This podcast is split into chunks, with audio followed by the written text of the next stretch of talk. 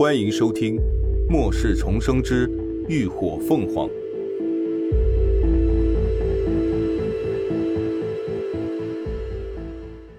第六十二集，欠债还钱。林鸾抬脚又是一记狠踹，将小太妹踹得倒飞，直压到后头准备上来帮忙的俩人。巨大的力度颠簸，小太妹脱臼的手剧痛无比。只剩下啊啊的惨叫，再不敢动弹。另一边，秦志远对付的是两个速度异能者，仗着速度的优势，一上来就对他一阵砸拳。但这俩人平时也都只是混混，攻击时毫无章法可言。秦志远先挨了两下，找准时机，一个手刀挥出，直接砍向一个人的脖颈。那人连声音都没能发出来，就捂着脖子倒地上了。另一个人见状，抬脚朝他踹来，却反被他一个掀腿压紧，利落的撂翻在地。其他人见此情景，纷纷掏出了武器，一拥而上，甚至还有人掏出了枪。禽兽！林鸾飞快的喊了声，双手朝上一推，就见一个硕大的水球赫然在众人头顶炸开，淋了他们一身湿。秦志远。紧随其后，立即一道雷电劈过去，水能导电，这无疑扩大了雷电的威力。雷光闪耀间，十几个人纷纷口吐白沫，浑身抽搐着倒在地上，一股异味在空中弥漫。一时间，房间除了秦志远和林鸾还站着，其他人全都趴下了，让站在门外的刀疤男看得目瞪口呆。刀子。我让你待客，你就是这么招待客人的？就在这时，门外突然传来了另一个男人的声音。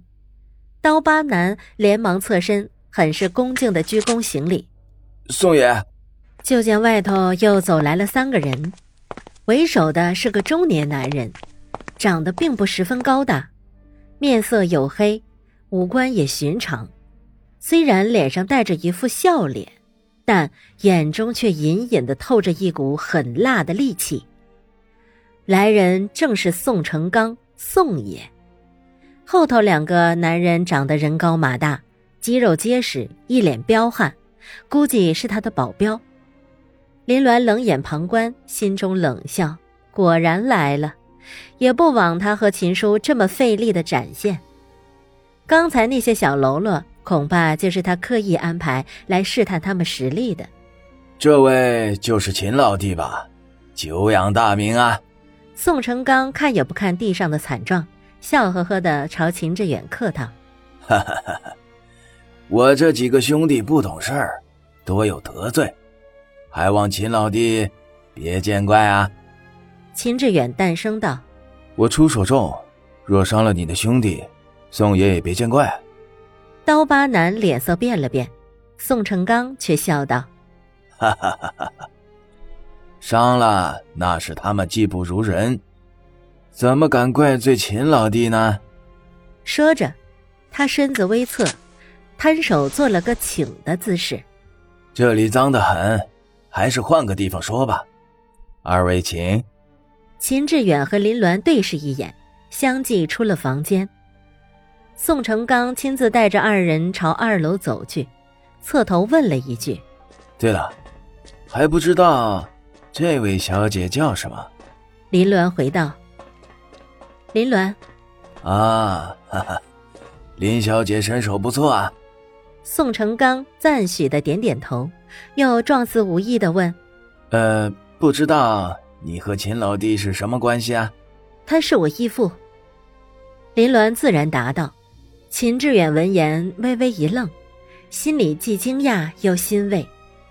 他了解这个丫头，知道她从不屑说这样的谎。他既然说了，那他心里必然也是这么认定的。宋成刚挑了挑眉，一副会意的模样，玩味道：“这么厉害的义女，秦老弟可真是好福气啊！”“什么义父？不就是干爹吗？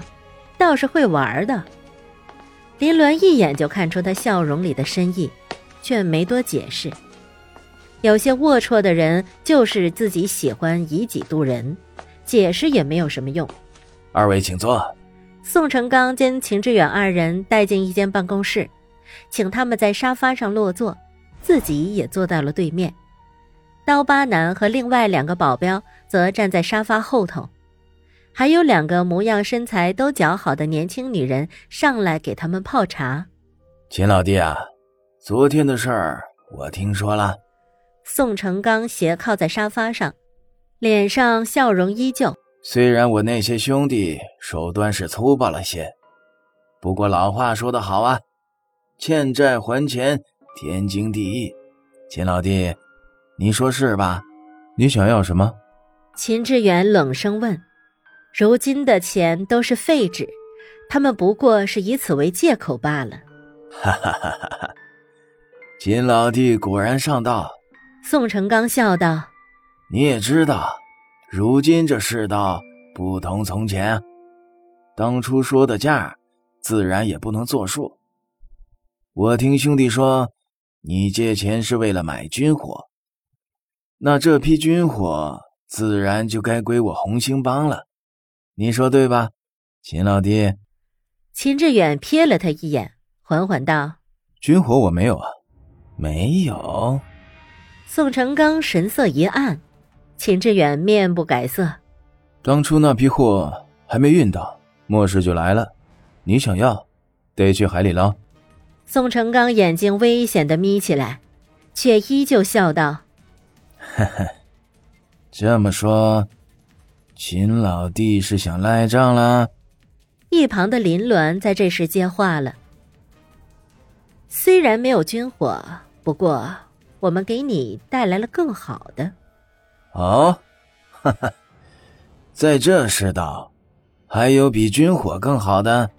宋成刚挑眉，视线在他身上转了转，林鸾笑了笑，朝对方摊开手，就见手中正躺着两颗晶莹剔透的圆珠，众人一愣，当即黑了脸。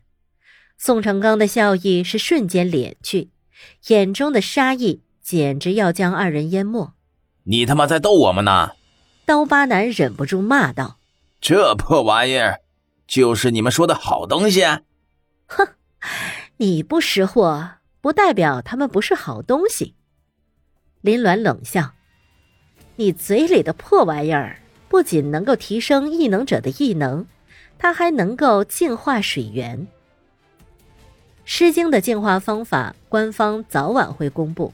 所以他要趁它还有价值时，好好利用一番。哼，就凭你一张嘴？刀疤男讥讽的嘲笑。你以为丧尸脑袋里的玩意儿我没见过？这他妈有毒！当初也是有人说这玩意儿能提升异能，所以一经发现，他就让人试了。可不论用什么方法，不论是异能者还是普通人，就没一个能活的。宋成刚此刻倒是看出了几分意思，他手指在沙发扶手上敲了敲，眯着眼睛问道：“难道二位有办法去除这东西里的毒素？”秦志远扯了下嘴角，二话不说，在众目睽睽下随意拿了一颗透晶放入口中。感谢您的收听，下集更精彩。